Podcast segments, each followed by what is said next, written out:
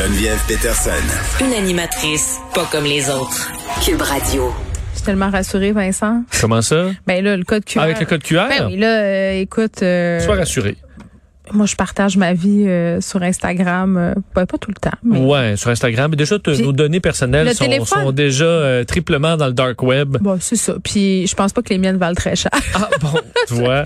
je sais pas, là, pour toi, là, mais moi, qu'on qu'on sache que j'aille à telle épicerie, euh, c'est plus pour les données bancaires que ça me stresserait plus, là, sur les, les, les fraudes d'identité puis les demandes de prêt en mon nom, là. Ouais. Mais là, je suis abonné à la patente de Desjardins, là. C'est ça. Techniquement, tout va bien aller. Est-ce que les fraudeurs ont besoin du code QR pour nous frauder en ce moment? Non, pas vraiment. Ben, c'est ça. Je pense qu'ils ont déjà euh, amplement euh, de données personnelles à notre sujet. Euh, on se parle de cancel culture, culture Oui. du bannissement. Le nouvel animateur de Géopardy, cancellé? Oui, déjà, parce que euh, faut dire, alors qu'on parle beaucoup de dossiers similaires au Québec avec Pascal Nadeau, là, les personnalités vedettes, qu'on tasse ou non, euh, ben, aux États-Unis, là, il y a toute une histoire qui est tombée ce matin parce que Géopardy, on peut peut-être se rappeler la musique d'attente, la musique de réflexion. Ah.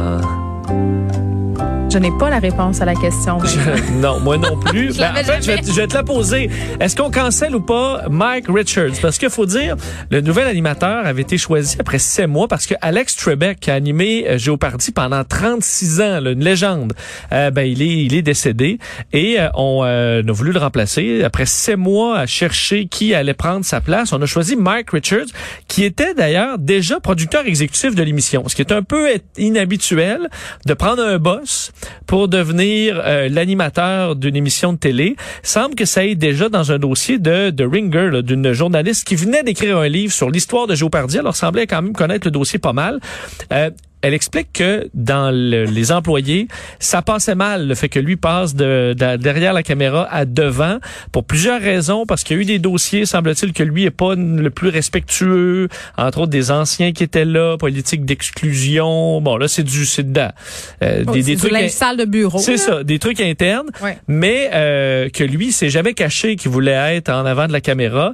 Et là, il a sa chance. Le 11 août dernier, donc ça fait quelques jours, on annonce que Mike Richards prend la tête de ce prestigieux jeu questionnaire. Qui attend, là? Il, il s'est même pas presque rendu. Moi, je pense que c'est des mois qu'il Il a fait ça. à peine une semaine. Euh, il a eu le temps de tourner cinq émissions et euh, le réseau vient d'annoncer que il est out. Pourquoi? Oui. Parce que euh, dans cette- cet article-là de celle qui a écrit un livre sur sur Géopardy, elle explique que on est allé refouiller dans un podcast. Et là, c'est ce qui est intéressant, c'est que le gars, le Mike Richard, faisait en 2014 un podcast qui s'appelait The Random Show et où il était plutôt, euh, disons, un peu à la, qu'on peut dire style Mike Ward ou, euh, tu sais, Ok. se la jouait offensant. Sur un podcast, t'es plus libre un peu. un peu. Euh, ouais, trash avec des collaboratrices, mais euh, il s'amusait beaucoup sur le dos de ses collaboratrices. Et là vient la question, est-ce que c'est trop ou pas? J'ai, je vais vous faire entendre deux extraits qui vous donneront un petit peu le ton de l'émission D'un random show, là. du Random. Show qui l'amène à se faire euh, canceller de l'émission aujourd'hui. Entre autres, c'est que sa collaboratrice, son assistante, qui s'appelle euh, Beth, ok, ben Beth raconte dans l'émission qu'elle a déjà travaillé au CES comme modèle. Tu sais, au CES, au Consumer Electronic Show à Vegas, il y a des fois des, des belles filles qui vont vous présenter des gadgets qui sont là, ben, parce qu'ils sont belles, un peu comme on voit dans des euh, Au salon de l'auto, au salon de l'auto, euh, Grand Prix du Canada et compagnie. Oui. Et là, euh, Richard se met à dire que oui, ça c'est le, le poste, là, c'est le boot O ou boot slot. Je vous fais entendre ce petit extrait-là. And to the point to where Beth got a job being a was it a booth hoe? Is that right? Yes. At, at It was a booth babe. I don't think Yeah. they use the word hoe for that. What is a booth babe? A booth Whatever. a booth slut is someone who dresses up in very provocative provocative clothes. And I was in a uh-huh. t-shirt. Bon, alors, Mon Dieu.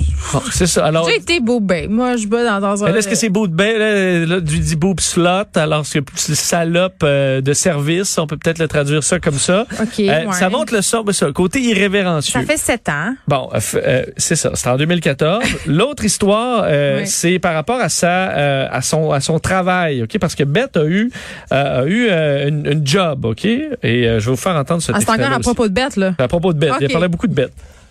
Well, okay, let me ask you a question. Okay. Have you ever taken a nude picture? I'm not answering that question to you, Mike Richards. Answer it right now to your fans. Have you? I mean, I've, no, I haven't. Yes, you have. I have. have. Not like naked. I've taken like cute pictures of myself. that I thought What does were that kinda mean? Cute. What I does don't that know, mean? I thought it was like so cute. Like booby pictures? What are we looking at? Bon, c'est moi qui fais l'erreur. C'est pas par rapport à une job, c'est par rapport à est-ce que tu as déjà publié des photos de toi nu? Et là, elle dit ben non, avec euh, peut-être des photos jolies, dit ah, des photos de tes seins et compagnie. Alors parle de ses seins euh, dans le podcast. Et là, là où on n'a pas l'extrait, c'est peut-être là où ça c'est le plus râpeux, euh, c'est qu'il euh, il parle de euh, de Bette encore, qui a pas eu beaucoup, qui a pas nécessairement une petite fixette sur Bette. Hein? Ben, Moi, Bette- je dis ça de même. Là, Bette mais... n'a pas beaucoup, a pas beaucoup d'argent. Il dit, est-ce que Bette habite comme en Haïti? Oh. Est-ce que ça sent, est-ce que ça, est-ce que ça, ça sonne comme ça? Est-ce que ça sent l'urine? Est-ce que, euh, elle se promène avec un moumou puis des chats errants? Ouais, là, ça, c'est non. Là. Bon. Là, tu vois, ça, il y a c'est une vraiment ligne très non. Là. Un peu plus non. Là, des fois, il parlait des maillots qui, qui donnent le l'air aux filles grosses. mais attends, c'est parce que, tu sais, là, là, euh, puis là, je marche sur la douzaine 2. Absolument. Deux douzaines 2 sont alignés, puis mais j'avance. Oui, oui. Essayons de faire ça ensemble, une réflexion. Non, mais ça s'est passé v'là 7 ans, puis il y a des affaires qui sont inacceptables que ça soit passé v'là 45 ans ou, ou v'là 25 Oui. ans. Là. Mais le contexte est différent. Puis là, on a des citations. euh, tu me, tu me fais jouer des extraits. j'ai- On n'a pas le reste du une podcast. quarantaine d'épisodes. Oui, tu sais, ouais. tout ça, puis je sais pas c'est quoi la relation en ondes. Tu sais, des fois, tu le sais comment ça fait, là. En ondes, tu peux avoir une relation avec quelqu'un puis te tirer la pipe sur certains sujets, tu sais. Puis là, dans le cas de bête, peut-être que le Tout sujet, dépend si l'autre est mal à l'aise ou pas. Ben, c'est ça. Ou le renvoie. Fait que là, je, je- j'ai de la misère à me prononcer sur est-ce que c'était acceptable ou pas qu'il y ait ces propos euh, qui semblent quand même un peu mon oncle, là, euh, avec cette fille-là.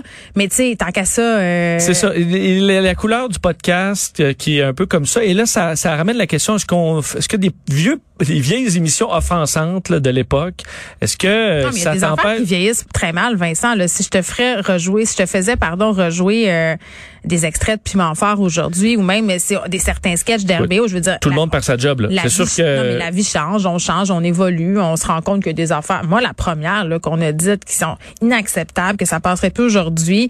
euh, L'affaire du racisme, par contre, ça, ça a jamais été acceptable. Non, ça a c'est jamais ça. été toléré. Moi, c'est là où, c'est là où je dis ah. euh, Et il y a des fois euh, le côté très, euh, tu sais, Joe ça a un côté très Ben léché. là, c'est- c'est très, euh, c'est- rassembleur, Ouais, là c'est pas trash du tout là. Alors c'est peut-être ce clash là un peu. Tu veux pas avoir un personnage qui suscite la controverse pour animer euh, Géopardy, mais est-ce qu'il a été mis dehors euh, ou cancellé, comme tu dis, euh, à la suite d'un tollé sur les médias sociaux ou c'est une diffusion, une décision, pardon, du diffuseur? Com- Comment ça se passe, le pro? Ce que j'ai compris, c'est un dossier qui est quand même complexe parce qu'il y a eu aussi des cas euh, de, de poursuites réglées à l'amiable dans le dossier alors qu'il travaillait pour Géopardy où là c'est pas tout, tout n'est pas très clair. Ce qu'on sait c'est que ce dossier-là est sorti mercredi, que ça a fait grand bruit dans les, sur les réseaux sociaux et que là ce matin on décide euh, ben, de, de, de, de, de, de- bon euh, d'annoncer qu'il quitte et lui euh, le, bon l'a confirmé, il s'était excusé disant que c'était des propos qui étaient inacceptables, qui dataient effectivement de presque dix ans Ouais. euh, et qui jamais dû faire ça. Mais euh, on devra relancer euh, la, la quête d'un animateur. C'est plusieurs animateurs qui vont se, se remplacer les uns et les autres en attendant de trouver quelqu'un de plus stable. Mais ça va un peu relancer le débat. Faut dire, il va peut-être ressortir plein de choses qui vont nous faire euh, comprendre qu'une décision est claire là, dans son dossier. Ben, Ce que j'ai vu ce matin, euh, c'est peut-être sur la ligne. là. Je, veux pas faire un parallèle boiteux avec ce qui se passe euh, avec Pascal Nadeau parce que on, on sait pas euh, de quoi il en retourne dans son cas, mais, mais j'ai l'impression que quand un diffuseur, puis c'est vraiment une impression, prendre une décision comme ça, euh, il y a des éléments possiblement qui nous échappent là, à nous le public. Je veux dire, tu mets pas dehors une tête d'affiche euh, pour euh, pour une petite affaire, une erreur. Tu sais, dans ma tête, à moi, faut qu'il y ait une répétition. faut que ça soit inscrit dans le temps. faut faut que la, tu sais, faut qu'il se passe de quoi. Dans le cas de, de cet homme-là, tu me fais jouer deux extraits. Euh, Peut-être que justement, si on colle tous les morceaux du casse-tête ensemble, on fait et là là, Tout à fait, là, on en a juste quelques-uns. Tu sais, Exact. tu comprends? Fait c'est pour ça que je me garde une réserve, mais on prend pas une décision comme ça à la légère, surtout quand tu viens de choisir un nouvel animateur puis qui a enregistré cinq émissions. Là, imagine-toi comment c'est pas payant, comment ça paraît mal. Tu sais, je veux dire, si Oui. on décidé de faire ça, là, c'est parce qu'il y avait pas le choix. Et les émissions vont euh, vont jouer les cinq. Oups. Et euh, ensuite, ben là, tu sauras que c'est, Ok. c'est, c'est- tu le reverras plus après Mike Richards, mais euh, c'est un, c'est une ou il histoire qui le milieu de la télé. Oui, il va écrire sa biographie où il va raconter la vérité, toute la vérité. Ah, on ben, peut plus rien dire. Peut-être, mais il, a, il, a, il, a- il nie pas du tout ces propos-là. Il s'en excuse. Il dit qu'effectivement, il a dépassé les bornes.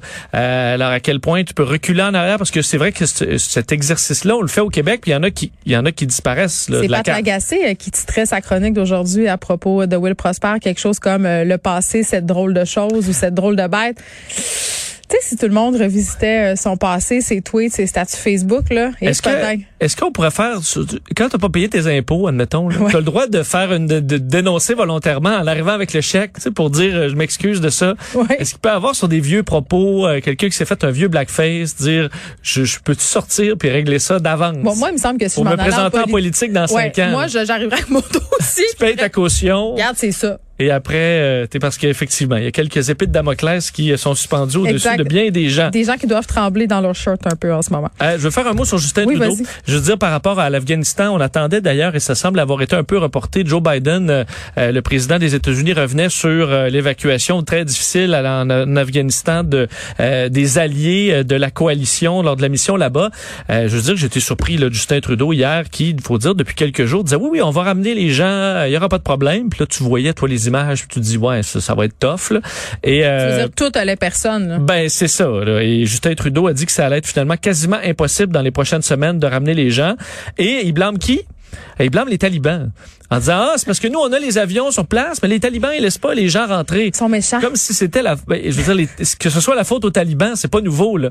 Euh, c'est notre gestion des, on- depuis qu'on se fie aux talibans pour que les opérations canadiennes se passent bien, euh, ça montre le cafouillage quand même. Ils sont rendus gentils, Vincent, les talibans. Ben, c'est ça, visiblement pas assez. On veut d'ailleurs, là, on est obligé de négocier avec les talibans pour qu'ils puissent laisser les gens se rendre à l'aéroport, pour qu'ils puissent repartir dans nos deux C-17 Globemaster, là, des avions géants militaires pour pouvoir ramener ces gens-là. Mais je trouvais ça spécial que ta seule excuse, c'est de blâmer les talibans qui sont pas fins. Ouais, c'est un peu ça tout le point là, de toute cette histoire-là, c'est que les talibans sont pas gentils, qu'ils laissent pas les gens passer vers euh, l'aéroport. C'est normal que ce soit pas le cas. Ben, c'est un peu euh, dans la même veine de ce qu'on reproche à Joe Biden. Ça fait des semaines qu'on sait que les forces américaines vont se retirer. Pourquoi on s'est pas organisé avant? C'est pourquoi on n'a pas fait sortir certaines personnes clés, les traducteurs, tout le monde est pogné là-bas, alors qu'on savait très bien ce qui s'en venait. Joe Biden, cette semaine, qui a persisté, qui a, qui a dit, ben oui, euh, on a bien fait de se retirer, puis le chaos était inévitable, mais là, là tout- tout- il va se réadresser à la nation une autre fois. Je veux dire, quand même. C'est gênant. En quelques jours, Oui. c'est gênant. Et il faut le rappeler, contre les talibans, là, on peut gagner. entendu un expert qui disait ça euh, il y a quelques jours à CNN, qui a fait la guerre, qui est maintenant un élu, et il disait, on peut gagner toutes les batailles contre les talibans. Ce qu'on gagne pas, c'est la guerre. Et ça, la bataille, on aurait pu la gagner de d'évacuer les gens à notre rythme, Oui. en retirant les troupes de Kaboul au moment venu. Et ça, c'est une erreur qui euh, qui va coûter cher au président. Puis de dire que les Afghans ont juste à se défendre, là. Et Ouais, là, c'est là. ça, ça, ça marche pas. Merci Vincent, Merci. à lundi.